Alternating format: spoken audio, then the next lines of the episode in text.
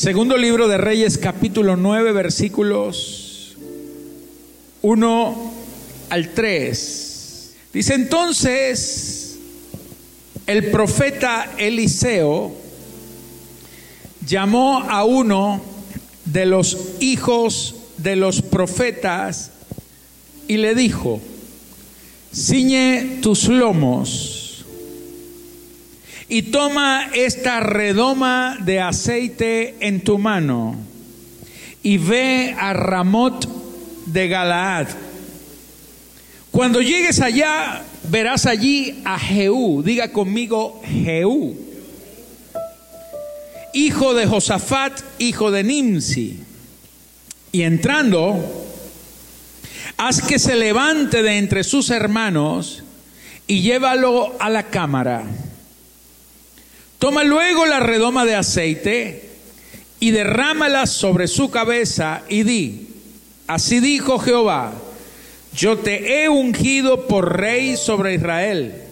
Y abriendo la puerta, echa a huir y no esperes. Versículo 4.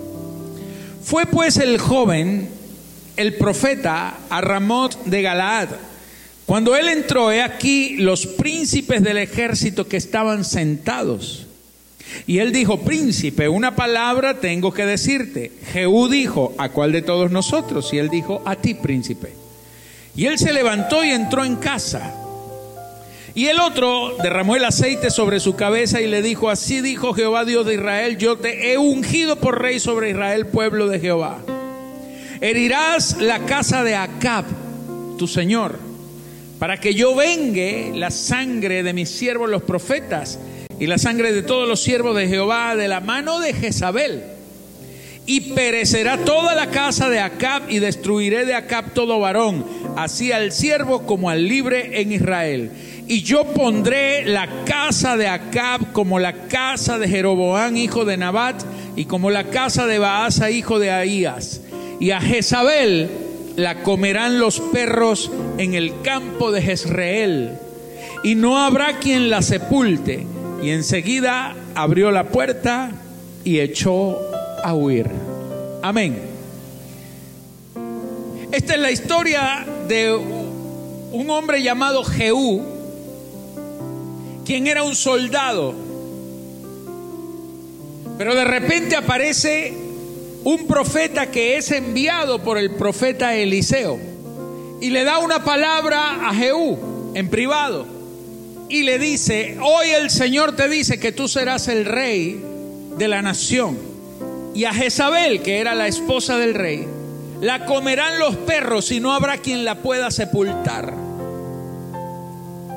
Porque Dios a través de ti le dice, estará vengando la sangre que tanto Acab como Jezabel hicieron derramar, sangre justa, porque ellos mataron a los profetas de Dios. Entonces, la Biblia nos habla de Jehú.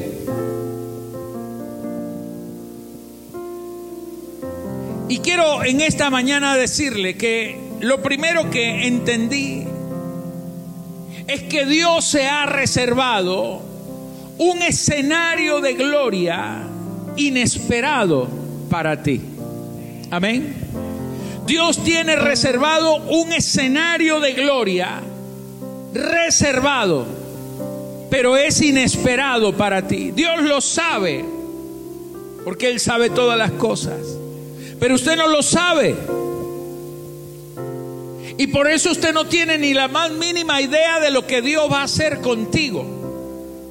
Pero quiero en esta mañana decirte que así como a Jehú, para ti hay un escenario de gloria que es inesperado, pero Dios lo tiene reservado y preparado para manifestarlo en tu vida. Si hay alguien que en esta mañana lo crea, tiene el derecho de decir amén, aleluya.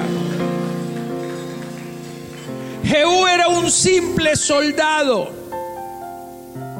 Se podría decir que era un don nadie cuando comenzó su carrera. En aquellos tiempos Acab era el rey de Israel, pero Acab era un hombre malo, era un hombre que no le importaba el reino de Dios. Y él se casa con una mujer que era hija de un rey enemigo, quien se llamaba Jezabel. Y esta mujer era hechicera, idólatra, era una mujer controladora y manipuladora, a tal punto que ella tomó el reinado de la nación tras la fachada del esposo, pero ella era la que decidía los asuntos. Ella era la que tomaba las decisiones desde el palacio. Era una mujer mala. Y ella lo primero que hizo fue decirle al rey, mi Dios es Baal y tengo otros dioses. Así que vamos a meter el culto a Baal y vamos a instaurar el culto a Baal porque ese es mi Dios. Y metieron imágenes en el templo y empezaron a, a perseguir a los profetas y a los sacerdotes del templo. Los persiguieron, se tuvieron que esconder en cuevas. Y en todos lados levantaba estatuas, imágenes de Acera y de Baal. Acera era una diosa. Y adoraban a Baal, adoraban a Acera. Y entonces, en los lugares altos, hacían sacrificios. Y esta mujer empezó a perseguir a los profetas, incluso el profeta Elías, que estaba en aquellos tiempos en el ministerio, ella juró cortarle la cabeza. Ahora, en lo humano, Jehú comenzó a trascender en el ejército de Acab, sirviendo al rey Acab. Empezó quizás como un soldadito y pasaron años y con esfuerzo y fue promovido, fue promovido. Todo en lo humano, en lo natural. Era un hombre que servía al rey, era un soldado obediente. Para él no había muchas expectativas. Hasta que el rey Acab muere y toma el reino su hijo, el hijo de Acab llamado Joram. Entonces Joram nombra a Jehú, lo nombra como el general, el capitán del ejército, el, como el ministro de la defensa. ¡Wow! Y entonces con el transcurrir del tiempo, este hombre, Jehú, había surgido en la carrera, pero había llegado al tope. Había llegado a la, a la cima. En lo humano, lo único que a él le quedaba era seguir sirviendo al rey y seguir sirviendo por el resto de su vida sin pensar en algo mayor, porque ya para él no había más nada que aspirar era mantenerse a lo que había llegado porque hasta allí llegaba su carrera. Ahora, lo que usted no tiene idea es que usted puede en lo humano y en lo natural haber llegado a un tope, a un techo, a una cima, a un límite. Pero levante su mano a los cielos, porque el destino suyo no es resignarse a tratar de mantenerse en el lugar en donde usted está ahora. Siempre hay más y Dios tiene un escenario glorioso, mucho más imponente, poderoso, grandioso, preparado para usted y ese lugar usted lo va a alcanzar porque Dios va a manifestar su gracia, su gloria y su poder sobre ti. Si usted lo cree, diga amén, aleluya. Lo que Jehú no sabía es que Dios lo estaba promoviendo. Y más de 10 años atrás, Dios había hablado al profeta Elías, incluso, incluso antes de que Elías conociera a Eliseo. Dios le habló de Jehú. Diez años atrás, Dios le dijo contra todo pronóstico y posibilidad que Jehú sería el rey de la nación. Jehú tenía tantas oportunidades naturales de convertirse en el rey de la nación como usted la tiene de convertirse en el presidente de Estados Unidos.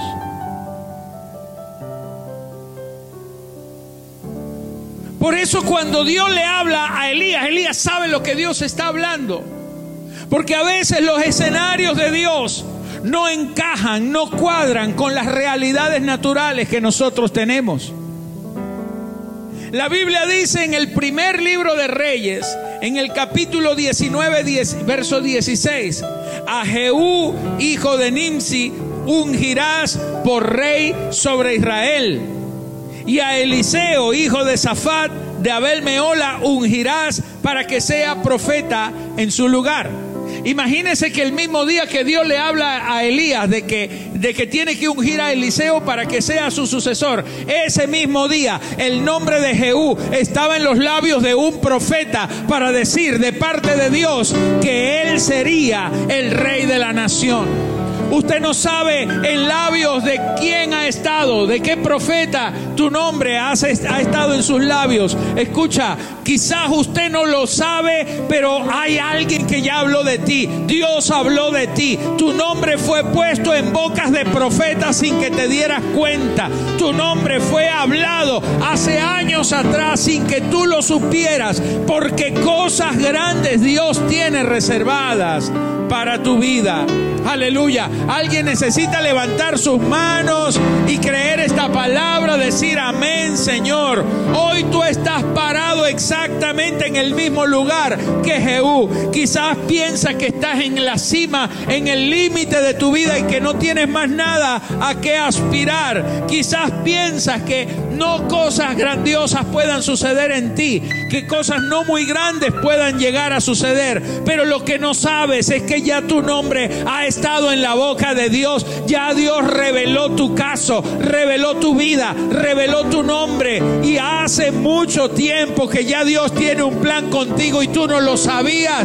Desde la eternidad Dios ha tenido un plan para ti y Dios lo va a manifestar en este tiempo. Aleluya.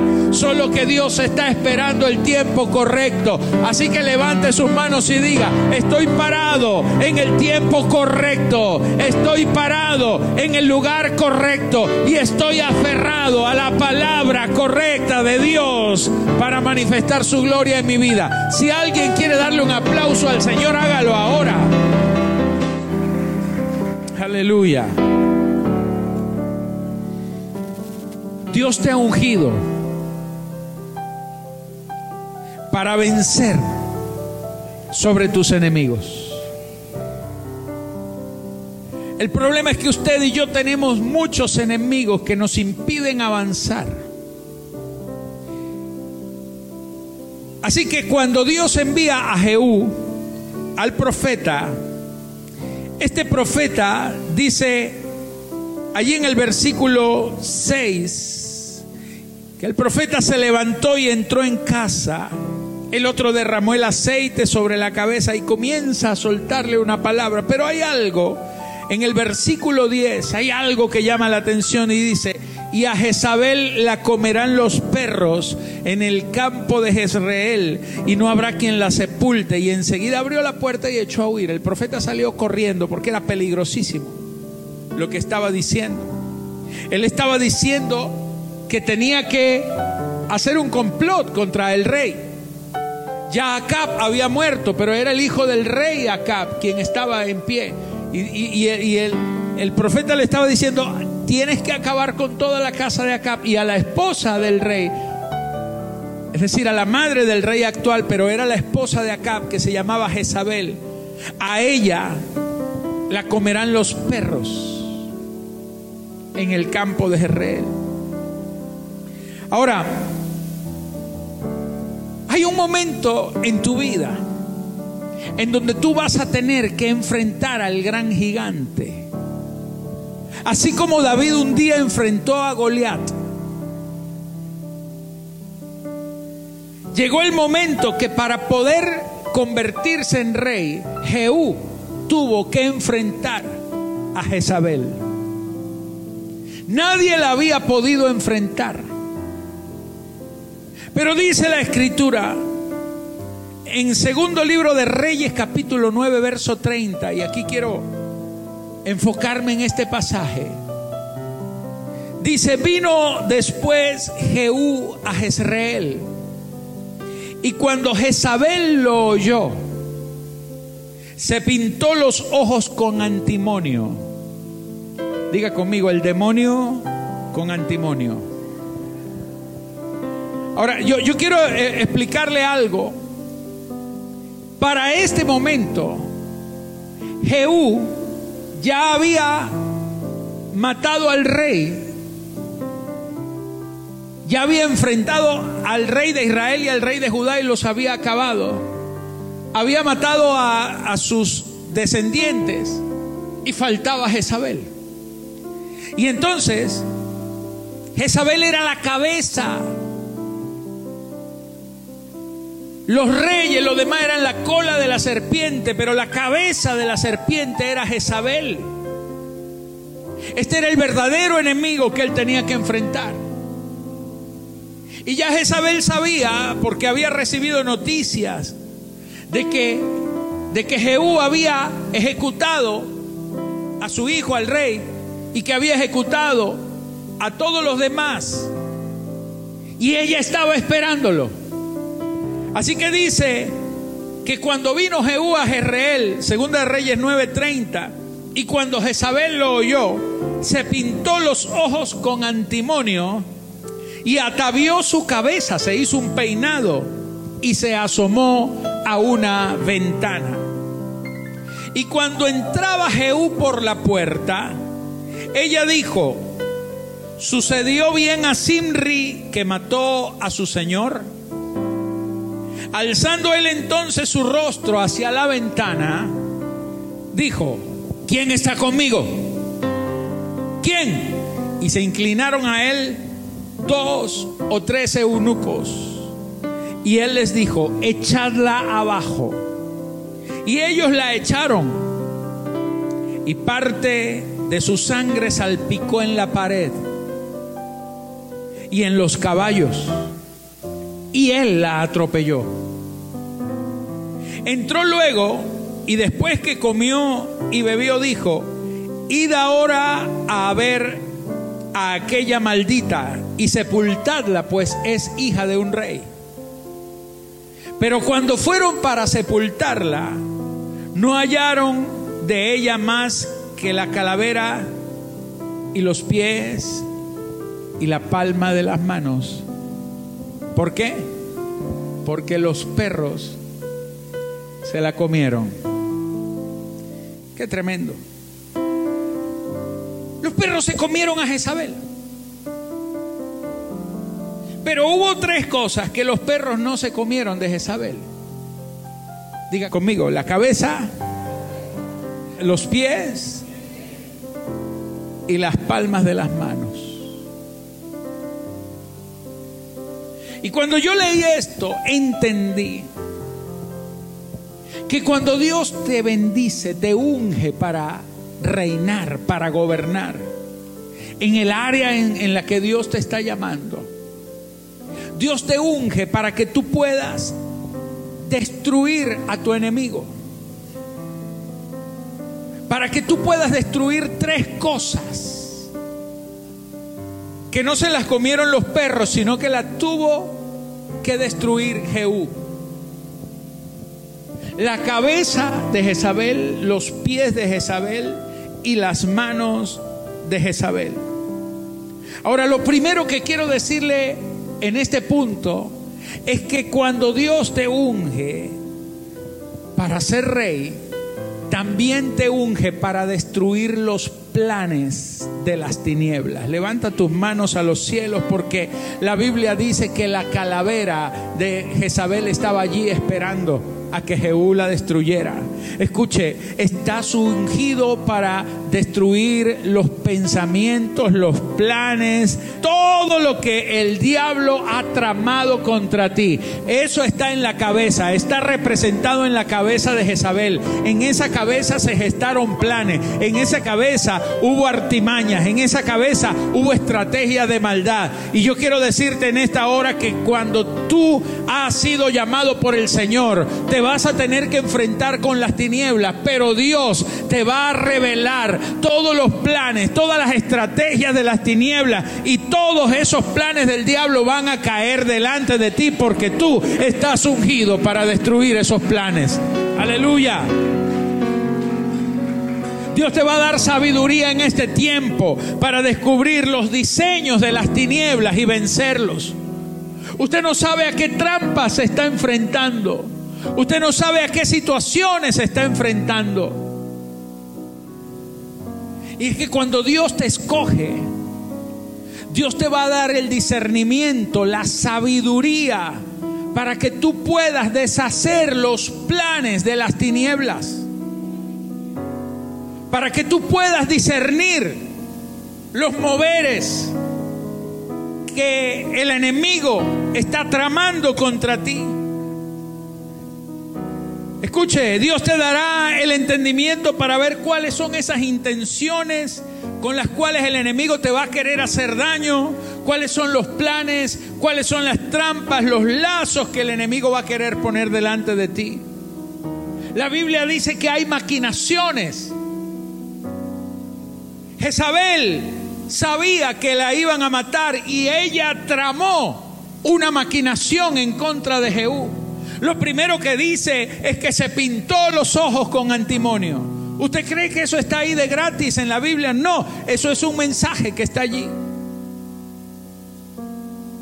El antimonio es de color negro y se pintó los ojos así de negro, ¿no? Se puso toda sensual Jezabel. Era experta en lo primero que es el arte de la seducción. Entonces lo primero que va a hacer el enemigo cuando trama cosas contra ti es que el enemigo te va a querer seducir. Hay cosas, hay planes de las tinieblas que están fundamentados en la seducción. Y la seducción no solo tiene que ver con el sexo, la seducción tiene que ver con aquellas cosas que a usted le agradan. Usted va a ser seducido. Hay gente que a lo mejor no va a ser seducido con, con el sexo, pero va a ser seducido con el dinero. O le van a poner una mujer con un cuerpo escultural o un caballero con unos músculos así como los míos.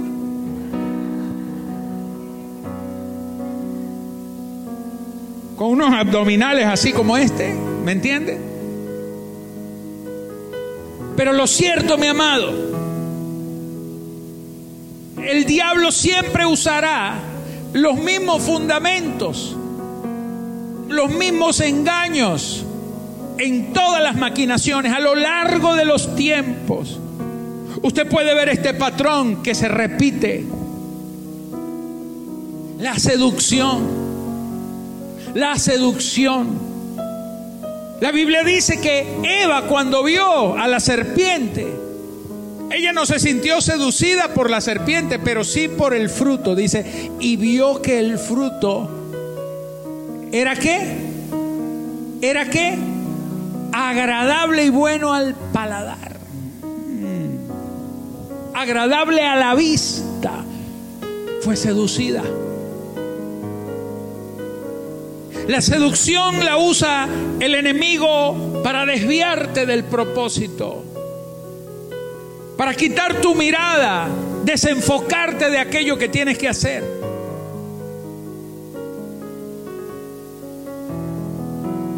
Cuando Jehú llegó y vio a la reina, yo me imagino que ella tiene que haber sido linda. Me imagino, a lo mejor no era linda, pero estaba muy bien arreglada. Dice que se hizo un peinado. Si a usted lo van a matar, ¿qué hace usted? ¿Se va a la peluquería? Maquílleme porque me, me vienen a matar y yo quiero que me encuentren así arreglada la mujer.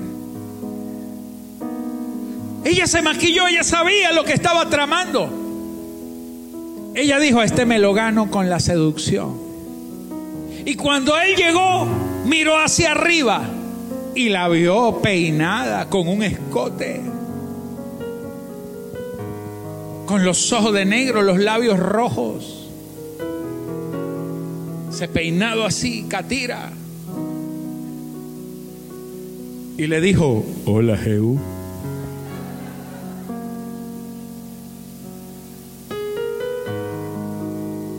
Pero sabe, cuando tú estás ungido para destruir los planes, la cabeza,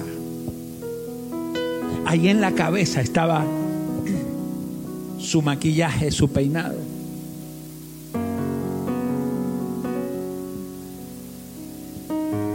¿Sabe quién pudo destruir a, a, a Jezabel? Diga conmigo, los eunucos. Porque los eunucos,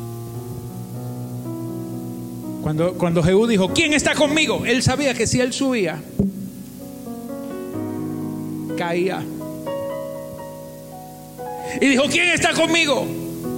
Y todos los demás estaban así con la baba, mirando a Jezabel, tan bella en una ventana, seductora. Pero se levantaron dos o tres, dice la Biblia, que no tenían apetitos sexuales porque eran eunucos. Y cuando vieron a Jezabel no les dio ni pío. Esos no andaban alborotados. Ellos sabían en lo que estaban. Ellos estaban con el nuevo rey. ¿Quiénes están conmigo? Yo. Vaya y mátela. Porque usted no le va a dar nada. Porque es eunuco. Los eunucos eran personas que eran castradas. Les cortaban sus testículos para que no se pudieran reproducir y así podían estar en los palacios de los reyes. Entonces, obviamente, eso les quitaba todo apetito sexual. Y Jesús dijo un día que hay unos que los que se hacen eunucos. Hay unos que los hombres los convierten en eunucos, pero dice, pero hay otros que asimismo se hacen eunucos por causa del reino de los cielos.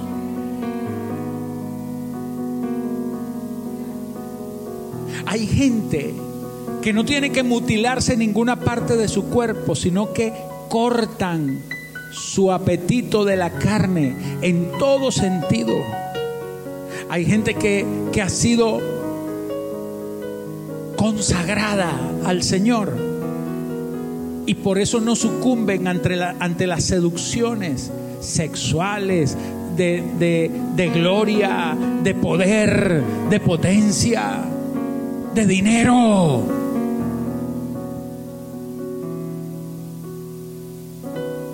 Dios te ha ungido para vencer al enemigo, pero usted necesita estar consagrado. Mm. Pero no solamente la seducción es el único plan, hay estrategias del diablo que tienen que ver con el menosprecio. Porque con la seducción te desvía, te desenfoca del propósito, pero con el menosprecio te hace creer que tú no vales nada. Fíjate que ella se paró en la ventana desde arriba porque sabía que él iba a venir abajo. Ella no fue abajo. Ella se quedó arriba como diciendo, yo estoy arriba y soy la reina. Y entonces lo seduce con su peinado y todo, pero lo menosprecia. Y lo compara con Simri. Y ella le dice, no lo saluda ni nada, sino que cuando lo ve le dice, le sucedió bien a Simri. Lo compara con un hombre llamado Simri, que 44 años atrás se hizo famoso. Porque Simri era un esclavo que servía en el palacio del rey Ela. Ela era uno de los antecesores del rey Acab era como el abuelo, algo así, el bisabuelo. Era uno de los antecesores. Entonces, Simri se hizo muy conocida esa historia porque era un esclavo que conspiró contra el rey. Y ahora ella está diciéndole desde arriba, toda pintada y engalanada, y le está diciendo, hola Simri, No lo llama por su nombre. Lo compara con un esclavo y él era un general. Ella sabía muy bien quién era, pero le hace creer que él no vale nada. Que él no está en una posición como para enfrentarse a ella. Y mi amado, usted tiene que saber que el enemigo te va a hacer creer en toda circunstancia que tú no sirves, que tú no vales, pero tú estás parado porque hay una palabra de Dios sobre ti. Jehú no estaba allí por mérito propio, él estaba allí cumpliendo un propósito, cumpliendo una palabra. Usted está parado acá no porque usted se lo ganó, sino porque Dios te extendió su mano, te extendió su favor. Tú estás parado aquí porque Dios te puso. A usted no lo puso el hombre, a usted no lo puso alguien en esta vida, a usted lo puso Dios mismo. Dios te llamó, Él te escogió, Él te habló, Él te ungió y con Él vas a terminar tu propósito en victoria. El diablo te va a creer que él sí puede, pero que tú no. Que él sí sirve, pero que tú no. Hay gente que está inspirada en este espíritu diabólico para hacerte creer que tú no vales nada tú tienes un valor de parte de Dios. Jehú estaba ungido. Y lo tercero que usa el enemigo, lo primero es la seducción, lo segundo el menosprecio, pero la tercera estrategia, y con esto es lo único que hace el diablo, se llama intimidación. Porque ella le dijo, le fue bien a Simri, no solo lo comparó, sino que lo amenazó. Porque Simri, la historia cuenta, y eso está en la Biblia, la historia cuenta que Simri conspiró contra el rey, lo asesinó y siendo esclavo se sentó en el trono y se hizo rey. Y los guardias lo siguieron. Pero el hijo del rey, que no estaba en el palacio, cuando supo, dijo, ah, este mató a mi papá, ahora yo soy el rey. Y fue proclamado rey. Y obviamente fuera todo el pueblo lo reconoció como rey porque era el hijo del rey y vino a atacar el palacio. Y cuando Simri, el esclavo, se vio rodeado, le prendió fuego al palacio y se quemó adentro. Entonces ella le está diciendo, le fue bien a Simri, que mató a su señor le está diciendo a ti tampoco te va a ir bien, te voy a matar. Yo soy quien tengo el poder, soy quien tengo el control. Era lo que ella le estaba tratando de decir. Porque el diablo te va a intimidar. El diablo te va a hacer creer que mejor no avances porque te va a hacer daño, porque te va a matar, porque te va a arruinar. Y mi amado, eso se llama intimidación. El diablo te va a querer hacer creer que Él es quien tiene el poder y el control, pero el poder lo tiene el Señor. Tú estás caminando porque el poder de Dios te sostiene, te lleva, te impulsa.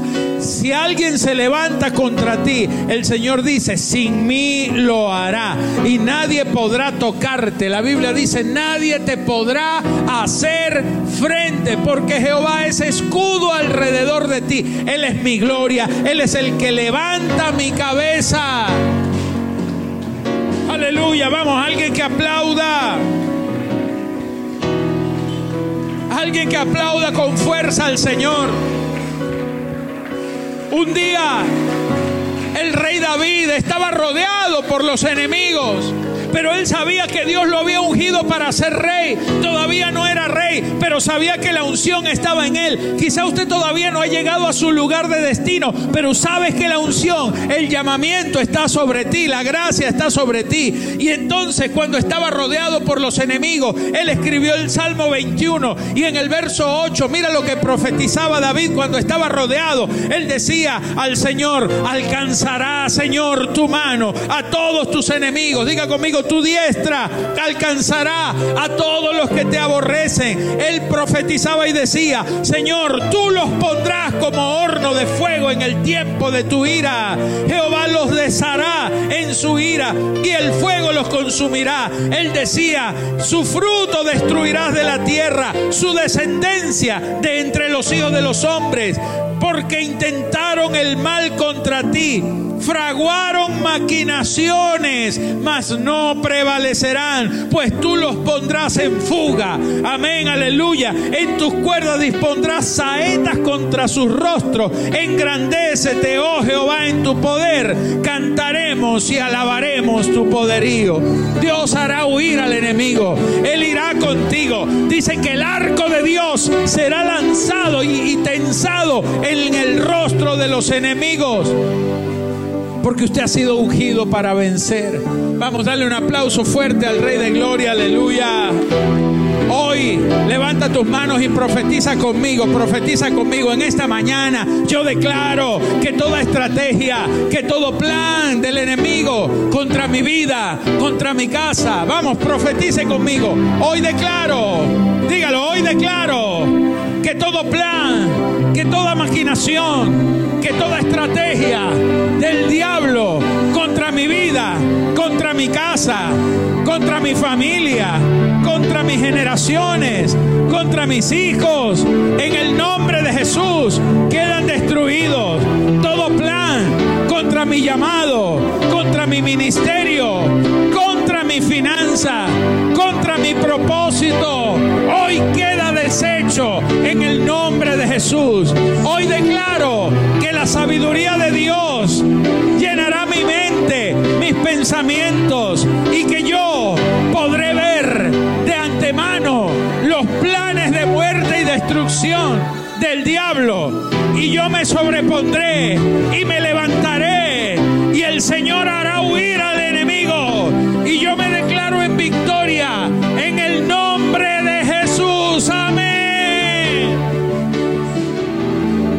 Demonios huyen al mencionar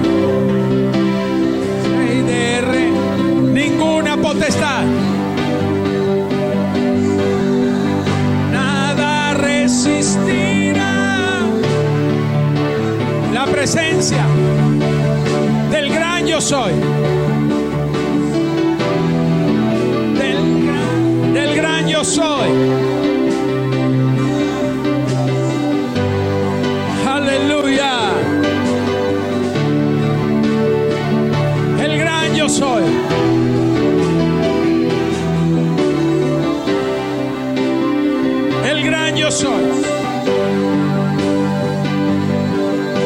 Levanta tus manos, iglesia.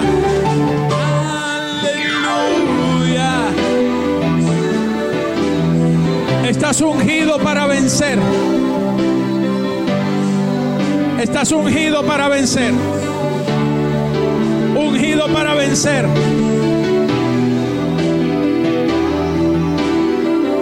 Los perros no comieron la cabeza. Porque los perros no pueden destruir los planes del diablo, pero los hijos de Dios sí podemos. Los hijos de Dios sí podemos destruir los planes del diablo. Los perros no comieron los pies, porque los pies significan propósito. El diablo no podrá destruir tu propósito. El diablo no te va a poder desviar. Tú estás parado en una palabra. Los perros no comieron los pies de Jezabel. Ungido porque tú tienes que guardar tu propósito. Guarda tu propósito. Guarda tu casa. Guarda tu camino. Guarda tu esposa. Guarda tus hijos. Cubre tu casa. Cubre tu hogar. Guarda tu salvación. Cuida la salvación que Dios te ha dado. Cuida el llamado. Cuida el don. Cuida el llamado. Tus pies. Guarda tu caminar. Guárdate para Dios. Guarda el propósito. Cuando los pies de Jezabel no fueron comidos, es porque usted fue llamado para mantenerse en un propósito glorioso, firme. Tienes que guardar tu casa, tienes que guardar tu vida, tienes que guardar a tu familia. Guárdate, guarda la santidad. Sin santidad nadie, nadie, nadie verá al Señor. Guárdate en santidad. Guárdate, no te expongas. No te expongas. Guárdate de gente incorrecta. Guárdate de conversaciones incorrectas. Las malas conversaciones corrompen las buenas costumbres. Cuídate de la gente mala. El apóstol Pablo le decía a Timoteo, guárdate de los perros, guárdate de los malos obreros. Guárdate de la gente ociosa. Hay gente que hace mal la obra. No andes con gente que habla mal de los ministerios, que habla mal. No andes con gente que no tiene fe. No te unas a ellos. Guárdate, guárdate, guárdate, guárdate. Guarda tu caminar. Guarda tu caminar. Cuídate de tus amistades. No te afilies, no te hagas alianza con la gente incorrecta. Asociate con gente de Dios. Camina con gente de Dios. Los perros no comieron la cabeza ni los pies, porque la cabeza son los planes, los pies son el propósito. Pero diga conmigo, tampoco los perros comieron las manos, porque las manos representa, diga conmigo, en la derecha, largura de días. La Biblia dice en el libro de los Proverbios, aleluya, dice el libro de Proverbios 3:16, largura de días, diga largura de días, está en la mano derecha y en la izquierda riquezas y honra. ¿Sabes? Guarda tu vida. Pero también la Biblia dice que en tu mano derecha tú has sido ungido para tener largura de día. Tu mano derecha es la mano de la bendición. Es la mano para ponerla sobre tu casa, sobre tu esposa, sobre tus hijos, para bendecir. Es la mano de la bendición. Señores, la mano derecha representa la bendición. Tú has sido ungido para bendecir, no para maldecir. Ninguna maldición te podrá dañar, ninguna maldición. Si el diablo ha querido intimidarte, engañarte y decirte que algo de ti no funciona o no sirve, levanta tu mano derecha, porque en tu mano está la largura de días, en tu mano está la bendición, en tu mano está el poder. Tu vida no se perderá. Israel un día cuando su esposa dio a luz su último hijo, ella estaba muriendo en el parto. Y ella, en medio de su dolor, dijo que su hijo se llamaría Benoni. Y Benoni significa hijo de mi dolor, hijo de mi lamento. Ese muchacho no tenía la culpa de la muerte de la mamá. Ese muchacho no tenía la culpa de que la madre perdiera la vida ese mismo día. Él no tenía la culpa, pero ella le transfirió la culpa. Ella le transfirió el dolor. Ella le transfirió la maldición. Ella le transfirió la amargura. Pero ¿sabe qué hizo el padre? El padre lo levanta y con la mano derecha él le pone la mano al bebé y le dice, él no será llamado hijo de mi dolor, Benoni, él será llamado Benjamín, que significa hijo de mi mano derecha. Así que tú vas a poner tu mano sobre todas las cosas, vas a bendecir a tu casa, vas a bendecir a tus hijos, vas a bendecir tu esposa, vas a bendecir todo con tu mano derecha. Alarga tu mano, suelta la bendición. La mano es símbolo de bendición, de autoridad, de poder. Tú tienes la autoridad, tú tienes el poder. No que el enemigo maldiga tu casa. Suelta la bendición, suelta la bendición. Levante su mano derecha. Diga conmigo, hoy yo bendigo mi casa, bendigo mi esposa, bendigo mis hijos. Mujer, diga, bendigo a mi esposo, bendigo mi descendencia, bendigo a mis padres, bendigo a mis hermanos, bendigo a mis abuelos, mis tíos, todos mis familiares. Bendigo a mis hermanos en la fe, bendigo a mis pastores, bendigo a mis líderes, bendigo a mis apóstoles, bendigo esta casa, bendigo esta obra, bendigo la obra de Dios. Yo bendigo Venezuela, bendigo mi trabajo, bendigo mi finanza. Vamos, levanta las manos y diga, yo bendigo, porque sobre mí no hay maldición, sobre mi casa no hay maldición. Vamos, levanta la mano a los cielos. Dios está aquí. Aleluya, aleluya, aleluya. Yo declaro que toda palabra de juicio de maldición que se haya soltado en contra de mi vida, en contra de este ministerio, hoy se rompe, hoy se cae toda atadura en las finanzas de esta iglesia, se rompe. Hoy declaro que conseguiremos nuestra tierra, nuestro local, que seremos bendecidos. Hoy declaro que viene multiplicación bendigo esta casa con la de la multiplicación. Multitudes de gente vendrán, serán salvos, serán cambiados, serán transformados en el nombre de Jesús.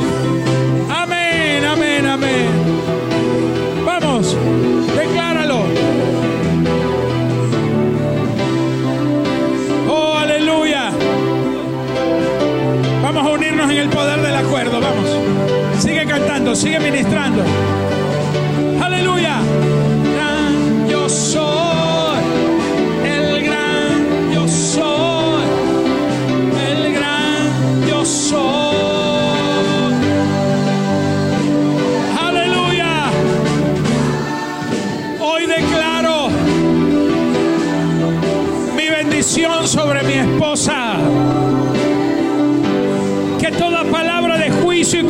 Y de maldición que se haya soltado, hoy la rompo en el nombre de Jesús. Y como apóstoles nos unimos en el poder del acuerdo para bendecir esta casa, para bendecir esta iglesia, para bendecir a nuestras hijas, para bendecir a nuestros nietos, en el nombre de Jesús, para bendecir a nuestros líderes, a nuestros hijos espirituales. Bendigo esta casa, bendigo este ministerio internacional, camino, verdad y vida. Esta visión que nos ha sido dada por Dios y profetizamos en el poder del acuerdo que multiplicación vendrá, vendrá sobre este ministerio, prosperidad sobre los hijos de la casa, en el nombre de Jesús. Amén. Levanta las manos, levanta las manos. Levanta tu mano derecha. Ponla sobre tu esposa, sobre tus hijos. Bendice tu casa. Bendice tu casa. Bendice tu casa. Suelta la bendición, profeta. Suelta la bendición.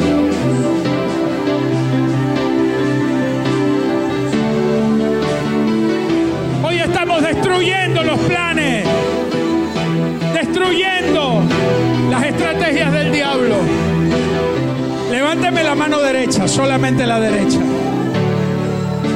Diga conmigo, esta es mi mano de bendición. Yo extenderé mi mano para profetizar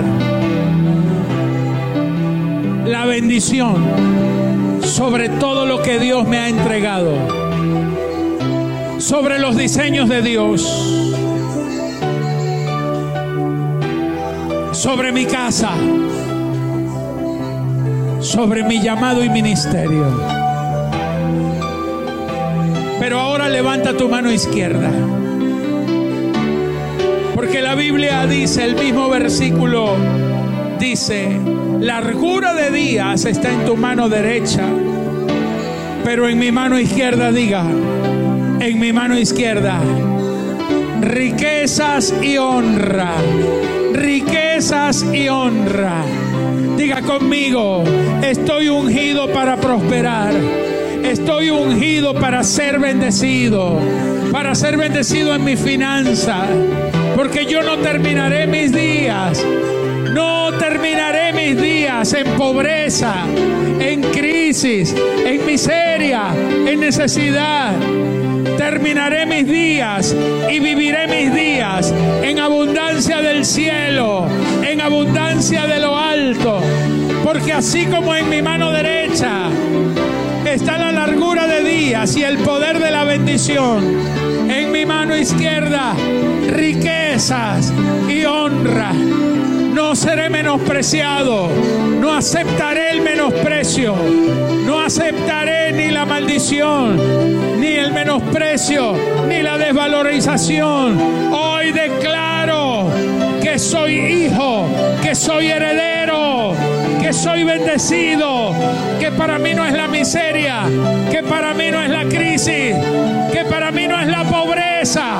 Declaro que la riqueza, la abundancia, la abundancia de la tierra y de los cielos, las fuentes de abajo y las fuentes de arriba están abiertas para mí en el nombre de Jesús.